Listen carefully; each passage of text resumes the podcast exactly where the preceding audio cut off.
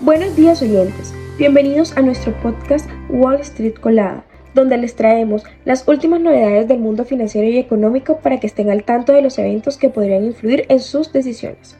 En el panorama de los mercados financieros observamos movimientos cautelosos. El Dow Jones muestra un ligero avance del 0,1%, sugiriendo un optimismo prudente entre los inversores. Sin embargo, en el SP500 se refleja una postura moderadamente bajista con un descenso del 0,2%.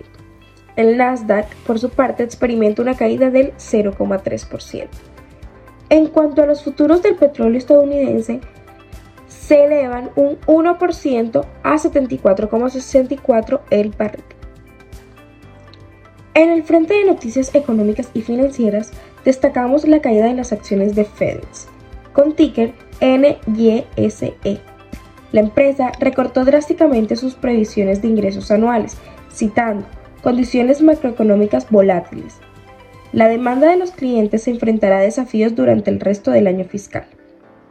Además, el gigante automovilístico Toyota ha suspendido temporalmente los envíos de vehículos Daihatsu debido a nuevos problemas de seguridad descubiertos en 64 modelos. El alcance del escándalo de pruebas de seguridad puede ser mayor de lo inicialmente pensado, con 22 modelos vendidos por Toyota afectados. En el ámbito internacional, el Banco Popular de China ha mantenido su tipo de interés preferencial de referencia en mínimos históricos.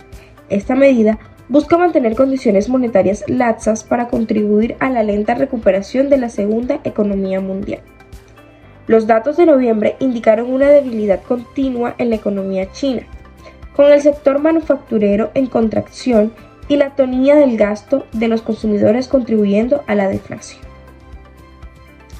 Cambiando de tema, según la encuesta CNBC All American Economic Survey, el 57% de los encuestados considera los sitios web de compra como uno o dos de sus principales destinos para los regalos navideños.